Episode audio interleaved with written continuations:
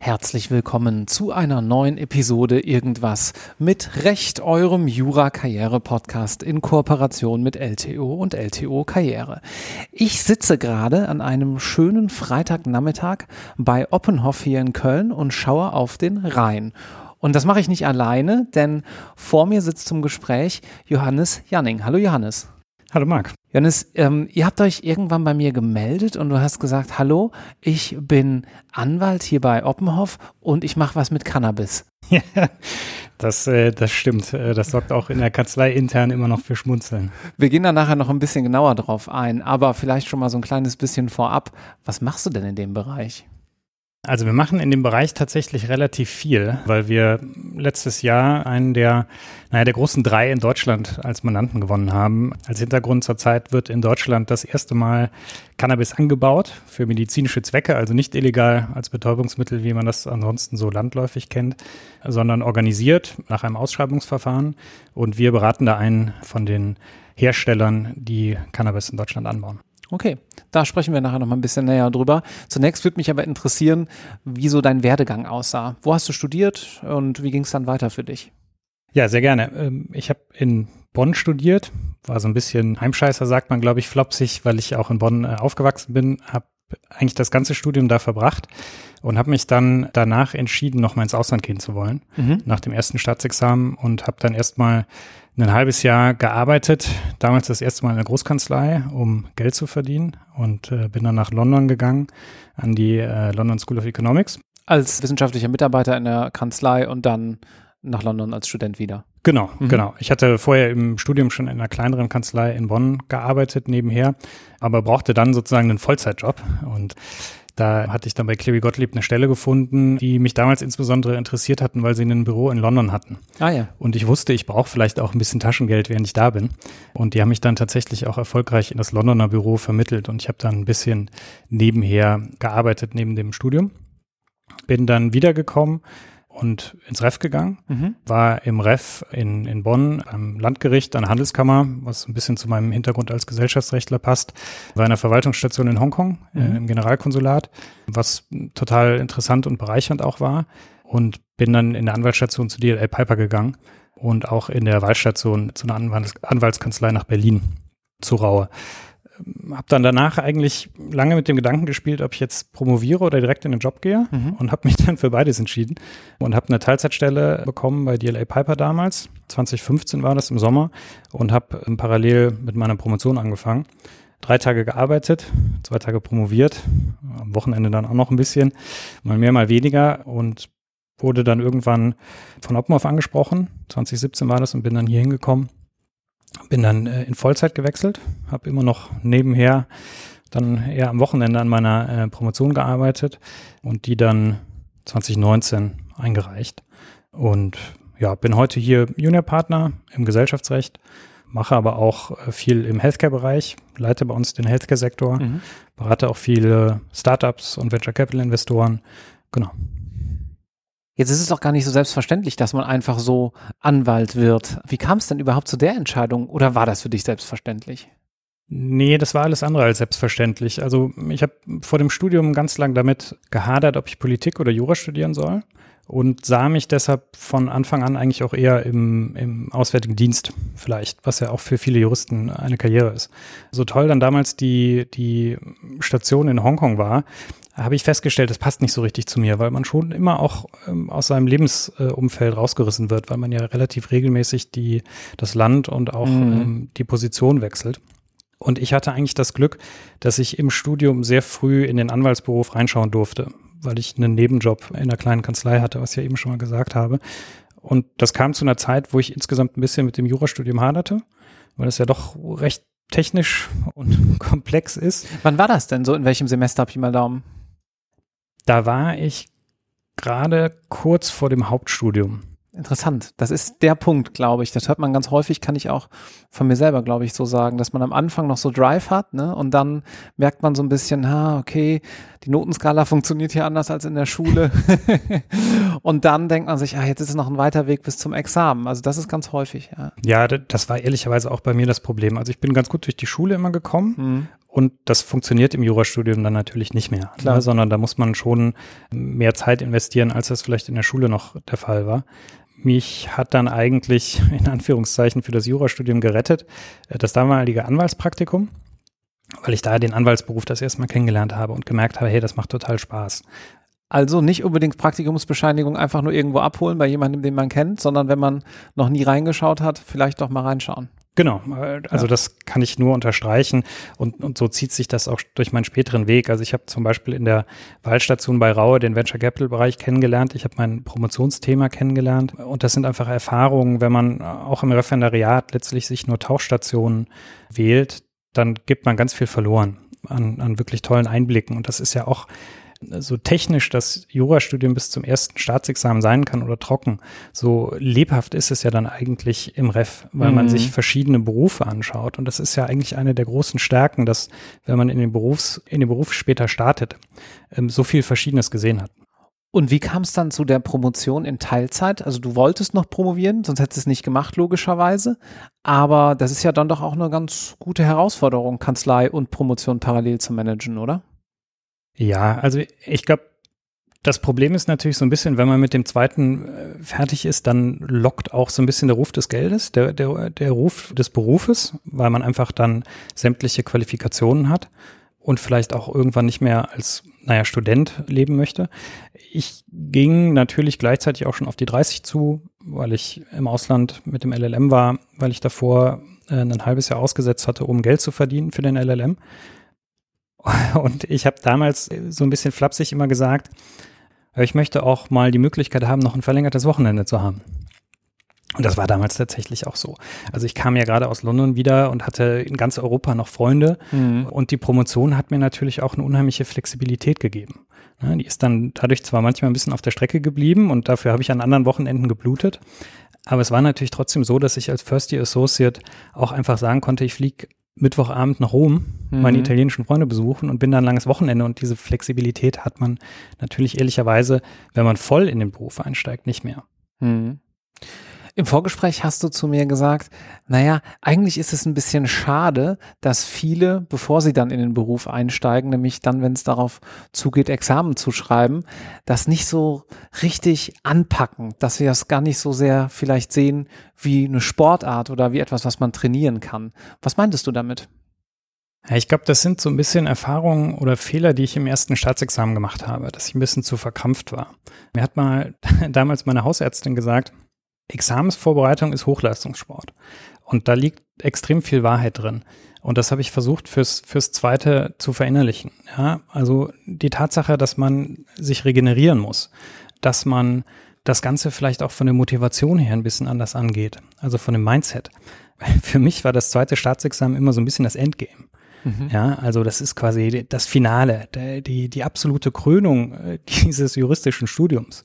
Und ich hatte mich da so reingesteigert in diese Motivation, dass es fast was Positives hatte, am Ende des Tages zum Examen zu fahren. Das ist, glaube ich, der eine Punkt. Und ich glaube, der andere Punkt ist, man muss sich bewusst sein, fünf Stunden sich voll zu konzentrieren, ist tatsächlich relativ schwierig. Mhm. Und das kann man nicht wirklich lernen, sondern man muss vorbereitet sein im Sinne von, man muss Konzentration üben, man muss Regeneration üben, ja, wie regeneriere ich am besten nach so einer fünfstündigen Vollkonzentrationssession? Wie denn? Also ich hatte ein ganz starres Muster, muss ich sagen, in den Klausuren selber. Ich bin morgens aufgestanden und habe mir, naja, so ein Hype-Tape angeguckt, so ein Basketball-Hype-Tape von den NBA Finals. Aha. Ja, LeBron James, ein Dank nach dem anderen. Das, da war ich einfach in guter Stimmung. Und im Zug habe ich dann klassische Musik gehört, um einfach wieder ein bisschen runterzukommen ja, um, um, um nicht zu gierig zu sein, um nicht zu motiviert zu sein. Dann habe ich versucht, in den Klausuren wirklich den ganzen Fokus nur darauf zu legen, nicht auf, ist der Raum vielleicht zu warm oder müsste man ein Fenster öffnen oder was machen die Leute neben mir, sondern wirklich totale, to, totale Fokussierung nur auf die Klausur. Tunnel könnte man sagen. Tunnel, genau.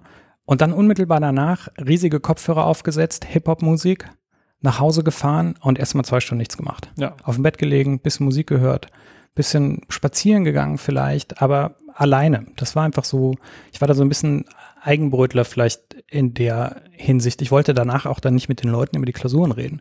Denn das Spiel war für mich quasi gespielt. Hm. Ne? Und es ist immer so platt, wenn irgendwie Fußballtrainer sagen, äh, wir schauen von Spiel zu Spiel. Aber da liegt ganz, ganz viel Wahrheit, finde ich, fürs, fürs Staatsexamen. Denn wenn die Klausur geschrieben ist, dann ist sie vorbei. Und wir hatten, glaube ich, im Vorgespräch auch so ein bisschen über, über US-Playoffs und, und, und, und Sport und, und die Metaphern, die ich mir daraus gebildet habe, äh, gesprochen. Und für mich sind, waren das meine NBA Finals. Das, das zweite Staatsexamen. Mhm. Ja, und da muss man eben, um später den, den Titel zu holen, musst du nicht jedes Spiel gewinnen. Sondern du kannst auch mal ein Spiel verlieren und das ist okay. Und am Ende des Tages geht es ja um eine Gesamtzahl. Ja, und da sind auch zwei Punkte, zwei Punkte. Mhm. Und ich meine, wir, wir kennen alle die Leute, die knapp an der Grenze standen, ja, oder, oder die dann vor der mündlichen vielleicht noch zwei, drei Punkte mehr gebraucht hätten. Und das war immer mein Mindset, wenn ich eine Klausur aufgeschlagen habe und gedacht habe, scheiße, das kannst du nicht, das mhm. hast du nicht gelernt. Mhm. Und dann war quasi mein Ziel, ich hole jetzt vier Punkte. Mhm. Weil vier Punkte sind mehr als null. Klar. Ja, und es bringt nichts, dann fünf Stunden da zu sitzen und zu sagen, ja, Mist, das wird nichts wie ihr hier im Examensspezial letztens Jahr schon mal hören durftet und auch in den nächsten Folgen dazu noch hören werdet. Das berühmte Zitat von Frau, Frau Professor Downer Lieb. Hauptsache keine haut man in den Sack. ja, ja, das ist, das ist gut, ja. Ja, okay. Also so einen ähm, sportlichen äh, Anreiz, äh, auch so zur Selbstmotivation, auch um sich nicht verrückt zu machen, gerade auch nach den Klausuren. Naja, der einzige Unterschied zu den Playoffs ist vielleicht, der Schiri sagte erst zwei Monate später, wer gewonnen hat, ne? ja, das stimmt. Es geht quasi so ein bisschen äh, zuerst zum Videoschiedsrichter, wie manchmal ja. im Fußball. äh, das Warten ist natürlich, ist natürlich eine, eine Qual, das stimmt. Und dann hast du zuerst so die klassische, könnte man sagen, M&A-Karriere eingeschlagen, hast viel M&A ja. gemacht. Gib doch den äh, Zuhörenden, die da vielleicht auch noch nicht so tief drinstecken, mal so einen kurzen Abriss, was das eigentlich ist. Ja, gerne. Also unter dem M&A-Bereich äh, sammelt man äh, klassischerweise im Gesellschaftsrecht äh, immer Unternehmenszu- oder Verkäufe ähm, und größere Verschmelzungen oder Restrukturierungen auch. Klassischerweise unsere Tätigkeit als, als M&A-Anwalt fängt damit an, dass ein äh, Mandant an uns herantritt und sagt, ich möchte zum Beispiel ein Unternehmen kaufen oder ich möchte ein Unternehmen verkaufen dann macht man sich in der Regel Gedanken darüber, okay, wie läuft jetzt der Prozess ab? Man macht eine sogenannte Due Diligence, wenn man äh, Käufer ist. Das heißt, man schaut sich das, das Unternehmen, was man kaufen möchte, einmal aus rechtlicher, finanzieller und auch operativer Sicht an. Da machen wir Gesellschaftsrechtler oder M&Aler koordinieren dann meistens auch die internen Teams, ähm, die im Datenraum die einzelnen Dokumente sich anschauen. Das war früher tatsächlich ein physischer Raum ne, genau. mit Wänden voller Akten und heutzutage ist das im Wesentlichen digital. Genau, genau. Das ist meistens ein, ein, digitaler Raum, zu dem man Zugriff bekommt und Leserechte. Man kann man sich auch Dateien ausdrucken, aber meistens ist es tatsächlich rein virtuell. Das Ganze mündet dann in einem Due Diligence Report, wo verschiedene Risiken dargestellt werden, gleichzeitig aber auch Handlungsempfehlungen für uns Gesellschaftsrechtler abgegeben werden, wenn wir dann die Verträge schreiben. Denn das ist dann der nächste Schritt dass man dann äh, einen sogenannten SPA, ein Share Purchase Agreement, also einen Anteilskaufvertrag schreibt, in dem dann der Verkäufer oft bestimmte Garantien gewährt, vielleicht auch Freistellungen gewährt, wenn man bestimmte Risiken schon sehr konkret identifiziert hat. Und das Ganze wird dann meistens sehr umfangreich verhandelt. Ja. Und das ist immer ziemlich individuell, denn du hast ja nur einmal Unternehmen X, was weiß ich, Vodafone, die jetzt irgendwie Unternehmen Y äh, kaufen wollen. Und da brauchst du natürlich dann auch immer auf diese ganz individuelle Situation einen individuell zugeschnittenen Vertrag. Ne? Genau, also wir arbeiten natürlich, denke ich mal, wie, wie alle Kanzleien auch mit gewissen Mustern. Aber die Musik spielt dann in den Details, in der Tat. Also gerade wenn man an einen Garantiekatalog denkt, wo dann die einzelnen Risiken, die wirklich konkret auf das Businessmodell der Gesellschaft abgestimmt sein müssen, eine große Rolle spielen, da ist dann sehr, sehr viel Anpassung erforderlicher. Warum findest du das denn spannend? Also ich glaube, es gibt im Wesentlichen drei Punkte, warum ich es spannend finde. Ich glaube, der erste ist diese wirtschaftliche Komponente. Das Interessante bei den M&A-Deals ist ja, die Mandanten kommen nicht zu uns mit einem rechtlichen Problem, sondern sie bekommen, sie kommen zu uns mit einem wirtschaftlichen Interesse. Mhm. Sie wollen ein Unternehmen kaufen oder verkaufen. Das heißt, man ist eben nicht nur Rechtsberater, sondern es hat auch immer die wirtschaftliche Komponente einen großen Fokus.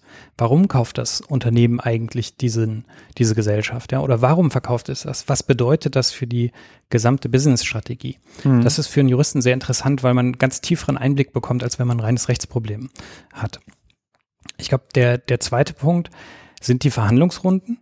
Ja, also auch das ist etwas, der klassische M&Aler geht wenig vor Gericht, mhm. eigentlich gar nicht. Also ich war in meinem Leben drei, vier Mal bisher vor Gericht, ich bin jetzt seit mehr als fünf Jahren Anwalt, aber die Verhandlungen sind unheimlich spannend, weil da auch eine total psychologische Komponente mit reinkommt und auch ganz ähnlich wie beim Staatsexamen eine sehr große Konzentration erforderlich ist, mhm. weil die meistens sehr lange gehen. Mhm. Und man muss relativ schnell natürlich reagieren.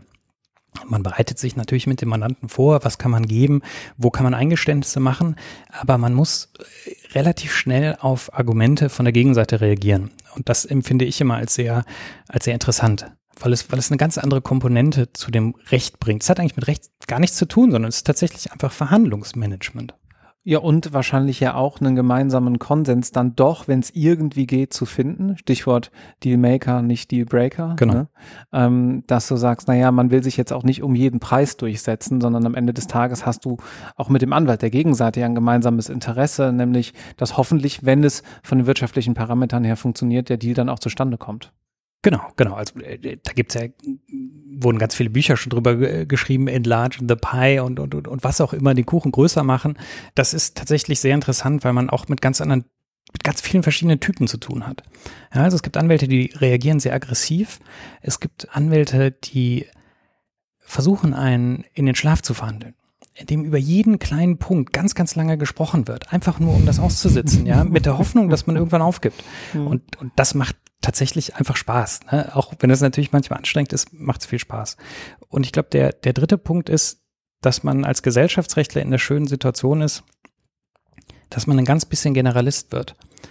Also gerade wenn wir in der Due Diligence Phase sind, dann koordiniert man ja die Teams mhm. und man bekommt aus dem Arbeitsrecht, aus dem IT-Recht, aus, aus Commercial, bekommt man den Input für den DD-Report und man spricht darüber. Ja, dann, man hält letztlich die Fäden so ein bisschen zusammen, weil der, der letztliche Vertrag wird von den Gesellschaftsrechtlern geschrieben. Da kommt natürlich der Input dann aus den Fachbereichen, aber man muss den Input auch verstehen.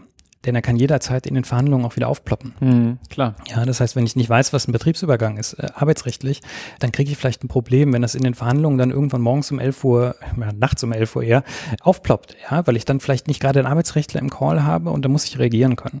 Das heißt, man bekommt einen sehr guten Einblick auch in verschiedene Rechtsbereiche. Mhm. Und das habe ich mal sehr, sehr spannend empfunden. Kannst du vielleicht abstrakt doch mal so ein Beispiel den Zuhörenden äh, geben, äh, wo du da in der letzten Zeit mit zu tun hattest, so wie da die Konstellation war? Also wir hatten letztes Jahr ein ganz, ganz interessantes Projekt, das war ein Bieterverfahren. Das ist auch so eine, so eine Sonderform des M&A-Deals, wo sich quasi nicht Käufer und Verkäufer gegenüberstehen, sondern der Käufer ist eigentlich so interessant, dass er den, den Wunsch zu verkaufen streut und man also parallel an diesem Deal arbeitet. Das heißt, man ist nicht der, der, der, der einzige Käuferinteressent, sondern es gibt mehrere Käuferinteressenten. Das ist dann ein sogenannter Bidding Process und der zeichnet sich dann ganz oft dadurch aus, dass man der Schnellste sein muss. Ja, und dass auch eine ganz andere Verhandlungsdynamik drin ist, weil natürlich plötzlich der Käufer in der Verhandlungsdynamik die Oberhand hat. Mhm. Und so einen äh, Fall hatten wir äh, letztes Jahr, äh, da haben wir für einen großen Mandanten von uns so einen Prozess begleitet mit einem sehr, sehr großen Team, wo mein Leitpartner in der Federführung war und ich dann quasi seine, seine, seine, seine rechte Hand, also wir zusammen an den Verträgen gearbeitet haben. Und das war sehr spannend. Unsere Mandanten haben da zum Glück den Zuschlag bekommen. Ja, das heißt, die haben sich mit ihrem Angebot durchgesetzt und das war letztlich sicherlich auch dem Umstand geschuldet, dass wir gut verhandelt haben und dass wir sehr äh, schlagkräftig waren als Team. Ja, also das, da, da geht es dann wirklich teilweise um, um, um Stunden, dass man schnell reagieren kann und vielleicht den Garantiekatalog nochmal anpasst und dadurch das, das Angebot nochmal attraktiver macht. Das war einfach ein äh, toller Teamerfolg damals. Mhm. Und du hast den LLM im Medizinrecht den du im Vorgespräch angesprochen hast, zusätzlich 2019 berufsbegleitend noch gestartet, ne? Genau. Wie kam es dazu? Also meine, meine Kollegen sagen ein bisschen ketzerisch, ich hatte meine Promotion eingereicht und brauchte was, was ich nebenher noch machen kann. Ein Projekt. genau, ich brauchte ein Projekt. Es war aber eigentlich eher was anderes. Mir hat mal ein ehemaliger Chef gesagt, du musst nach drei Jahren in der Kanzlei gucken, wie es eigentlich weitergeht. Und ich war ungefähr an dem Punkt. Mhm. Und als Gesellschaftsrechtler ist man meistens in den Großkanzleien einer von vielen. Und ich habe mir überlegt, wo ist eigentlich mein Platz in der Zukunft bei Oppenhoff? Und ich habe gesehen, dass in meinem Senioritätslevel sich eigentlich bisher niemand auf den Healthcare-Bereich gesetzt hat. Ja, wir haben dann einen ähm, extrem erfahrenen Partner mit Peter Klappig, ähm, aber es fehlte so ein bisschen die junge Generation tatsächlich. Und parallel fingen bei uns intern so die ersten Cannabis-Mandate an. Und ich fand das super spannend, mhm. einfach, muss man so sagen. Ich hatte das Glück, dass Peter Klappig mich da auf eins der Mandate mit draufgenommen hat. Und dann habe ich mir gedacht, hey, das macht dir Spaß. Du hast aber eigentlich relativ wenig Ahnung bisher davon, weil du Gesellschaftsrechtler bist. Mhm. Du musst dir jetzt irgendwie die Sachen drauf pauken. Mhm. Und das Selbststudium ist unheimlich schwierig bei sowas. Und ich wollte nicht nur Training on the Job machen, sondern ich wollte mehr. Und dann hat mich ein Kollege eigentlich darauf aufmerksam gemacht, dass es diesen LLM in Marburg gibt, im Pharmarecht, berufsbegleitend, angelegt auf zwei Jahre. Ich habe jetzt gestern meine letzten Klausurergebnisse bekommen, habe zum Glück jetzt alle Klausuren bestanden und schreibe jetzt meine Masterarbeit. danke, danke. schreibe jetzt meine Masterarbeit und das war total spannend. Also gerade gerade wenn man wenn man da ankommt, also das das war eine total diverse Gruppe an Leuten. Da waren Leute von Pharmaunternehmen aus der Rechtsabteilung, da waren Apotheker, da waren Leute von von Krankenkassen und ich war eigentlich so ein bisschen der einzige Noob würde man, glaube ich, im, im Computersprech sagen, der eigentlich bisher keine Ahnung davon hatte. Ja. Na, der, der, der schon mal so ein bisschen so in Cannabis-Mandaten gearbeitet hatte, aber der relativ frisch war. Und ich habe mich dann einfach reinge, reingefuchst. Was ist denn ein Cannabis-Mandat? Ich meine, das klingt ja erstmal irgendwie witzig, aber vielleicht nochmal so in aller Klarheit. Äh, worum geht's da genau? Also es geht natürlich einerseits viel um Regulatorik. Mhm. Cannabis ist ja landläufig als Betäubungsmittel bekannt, ist aber inzwischen in Deutschland auch ein Arzneimittel. Mhm es gab vielleicht zum Hintergrund für die Leute 2016 eine ja, bahnbrechende Bundesverfassungsgerichtsentscheidung. Davor konnte man Cannabis nicht wirklich verschrieben bekommen. Und es hatten aber schon viele Leute in der Schmerztherapie äh, benutzt. Mhm. Und dann hat sich äh, jemand, äh, der unter äh, Multiple Sklerose litt, durch den Sanzen geklagt und hat von dem Bundesverfassungsgericht Recht bekommen und durfte selbst anbauen für die Eigenverwendung weil gesagt wurde, er kriegt es nicht erstattet von der Krankenkasse, es ist zu teuer, die äh, bisher bestehenden Fertigarzneimittel in dem Bereich zu kaufen. Das heißt, er darf selbst anbauen. Mhm. Und das war natürlich eine Panik für die Politik. Und die haben dann in einem relativen Hauruck-Verfahren 2017, ziemlich genau vor vier Jahren, Cannabisblüten verschreibungsfähig gemacht. Mhm. Und dann begann sozusagen der Import. Und regulatorisch ist das ganz interessant, weil Cannabis nie einer klinischen Prüfung unterlegen ist, wie das normalerweise bei Arzneimitteln ähm, so ist, ist ein relativ komplexer, umfangreicher Vorgang. Kriegt man, man ja gerade bei allen möglichen Corona-Vakzinen mit. Genau, dass man, dass man verschiedene klinische Studien machen muss, ähm, wirklich sehr umfangreiches Programm. Und bei Cannabis wurde einfach gesagt, nein, das kann verschrieben werden. Mhm. Das ist ein Arzneimittel. Das heißt, da gibt es ein paar regulatorische Fallstricke immer wieder, was die Einordnung angeht. Da gibt es Themen zu Import und Export. Da gibt es letztlich dann die ganz normalen Probleme eines Unternehmens. Ja, Arbeitsrecht, Datenschutz. Mhm. Es gibt gerade beim, beim, beim Anbau natürlich ein paar, paar Sonderprobleme. Also jeder, der, der schon mal in der, es war ja inzwischen auch in den, in, den, in den Nachrichten vielleicht mal so einen Bunker gesehen hat, das sind tatsächliche Bunker, mhm. wo derzeit in Deutschland Cannabis angebaut wird, also wirkliche Hochsicherheitsbunker, mhm. weil es eben auch ein Betäubungsmittel ist. Ähm, das heißt, da gibt es ganz eigene baurechtliche Probleme. Und es gibt natürlich so ein bisschen den, Cannabis-Lifestyle-Bereich, mhm. der eigentlich in den letzten Jahren regulatorisch äh, unheimlich im Umbruch war. Ne? Also ich glaube, jeder, zumindest in Köln, der in den Kiosk geht, hat das Wort CBD schon mal gehört, mhm. denn es werden CBD-Blüten verkauft, es wird CBD-Öl verkauft. Und das ist tatsächlich regulatorisch ein total komplexer, komplexer Bereich. Das klingt so ein bisschen alles nach, ja, wenn man das so sagen kann, Start-up in, in, auch in der Rechtsbranche, ne? Also altbekannte Muster, aber eine ganz neue Industrie, die sich da gerade entwickelt. Das, das kann ich absolut unterschreiben und das hat es mir natürlich auch einfach gemacht, da ein bisschen Fuß zu fassen. Weil die Antworten eben noch nicht in der jahrelangen Erfahrung oder in den Kommentaren liegen, ja, sondern man muss sich tatsächlich durch relativ viele verschiedene Dokumente lesen. Das sind zum Beispiel Veröffentlichungen vom Bundesinstitut für Arzneimittel und Medizinprodukte. Das sind ganz viele Sachen im Bundestag, die da, die da besprochen werden zu Cannabis. Es gibt ganz interessante Veröffentlichungen vom Wissenschaftlichen Dienst des Bundestags auch dazu. Das heißt, das ist einfach ein junger Bereich und das ist natürlich für, für junge Anwälte immer auch dankbar, mhm. ne? weil eben nicht irgendwie der Partner, der es schon seit 20, 30 Jahren macht, da ist oder einem die Welt erklären kann, sondern man sich, indem man sich selbst richtig tief einarbeitet, plötzlich selbst die Welt erklären kann. Mhm. Und das ist natürlich sehr dankbar. Wir packen da auch noch für Interessierte ein paar spannende Links in die Show Notes, dann könnt ihr da mal so ein bisschen auch von der rechtlichen Seite drauf gucken. Wenn man sich das anders rechtlich mal anschauen möchte, nämlich bei euch hier bei Oppenhoff in Köln vor Ort, geht das? Ja, klar. Also natürlich, wir haben ein, ein Praktikantenprogramm. Das ist immer im, im Sommer. Da ist die Anmeldefrist März. Das heißt, die wäre jetzt für diesen Sommer schon abgelaufen. Aber da heißt es eigentlich immer früh bewerben. Da sieht man dann äh, bei uns äh, zwei unterschiedliche Praxisbereiche in den sechs Wochen, die man da ist. Und wir haben immer ein Rahmenprogramm, was sehr ausführlich ist, also auch mit einem Rhetoriktraining zum Beispiel. Oder man, man stellt mal was von einem echten Mandanten vor. Sowas. Wir haben natürlich Referendare, wissenschaftliche Mitarbeiter. Ähm, ich selbst habe zum Beispiel gerade einen wissenschaftlichen Mitarbeiter, den, den Niklas, mit dem ich total viel im Cannabis-Bereich mache. Also der für mich unheimlich viel der Hintergrundarbeit macht, die Bundestagsveröffentlichung auswertet. Ja, wir haben dann unseren Joe Fix, wo wir wir, wo wir die Sachen besprechen, was gibt es eigentlich gerade aktuelles, was wurde so veröffentlicht. Das haben wir auf jeden Fall und wir suchen natürlich auch immer Rechtsanwältinnen und Rechtsanwälte. Mhm. Was sollte man denn mitbringen? Also wir gucken natürlich schon auch auf die Noten, aber ich glaube, viel wichtiger ist dann doch das Gesamtbild. Also, dass man auch interessante Stationen gemacht hat dass man vielleicht auch schon mal in den Anwaltsberuf reingeguckt hat. Für mich ist immer ganz wichtig, dass ich merke, dass die Leute auch Lust haben am Beruf. Ja, wir zählen zwar schon auch zum Bereich Großkanzlei, wir sind aber letztlich 60 Anwältinnen und Anwälte roundabout. Das heißt, so groß sind wir dann plötzlich doch nicht mehr. Mhm. Das heißt, es muss auch passen von den Menschen und eben diese, diese, diese Freude am, am, am Anwaltsberuf, die ist, die ist, glaube ich, ganz, ganz wichtig. Was natürlich auch immer toll ist, sind, ist, ist Auslandserfahrung. Das kann man nicht anders sagen. Das sticht immer hervor in den, in den Lebensläufen. Es ist wichtig. Wir sind eine internationale Kanzlei. Es ist auch viel auf Englisch. Mhm. Das heißt, das ist ein großes Plus. Super. Vielen herzlichen Dank. Ich finde, das war ein ganz neues und spannendes Thema und eine weitere Facette, die ich vielleicht auch gar nicht in der Großkanzlei so erwartet hätte. Vielen Dank. Sehr, sehr gerne. Tschüss. Tschüss.